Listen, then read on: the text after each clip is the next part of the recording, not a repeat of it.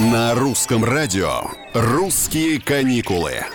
Привет, это Петр Кузнецов. Современного туриста удивить сложно, но можно. Наверное, именно по этой причине, я бы даже сказал под этим девизом, в туристических трендах появляется много нового и необычного. Хотя, казалось бы, ну что еще тут можно придумать?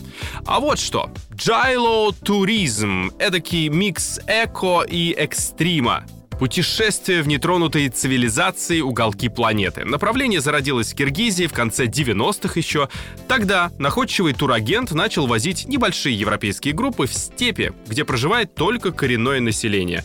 Гостям предлагалось спать в юртах, а о комфорте даже и заикаться было бесполезно. Ни кроватей, ни мобильной связи, ничего. Кроме массы впечатлений от природных красот и местных обычаев.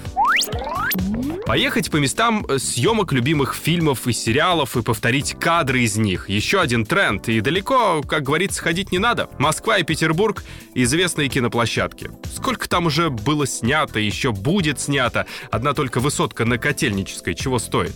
А Териберка, которую прославил Левиафан. А ростовский Кремль, по которому стража бегала за ненастоящим Иваном Васильевичем. А Ласточкино гнездо, где сидели 10 негритят в нашей экранизации Агаты Кристи. Очень увлекательно. Ну и закрывает наш э, топ-3 астротуризм. Не путать с гастро. Это намного романтичнее. Это путешествие для наблюдения за звездным небом. А смотреть на него, как известно, лучше подальше от больших городов. Там, где нет искусственного света и всегда ну, почти всегда ясная погода.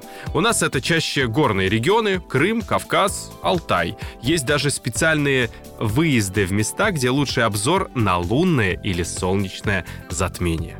Не переставайте удивляться, и пусть каждое ваше путешествие будет незабываемым и неповторимым. Если что, мы рядом, подскажем, направим.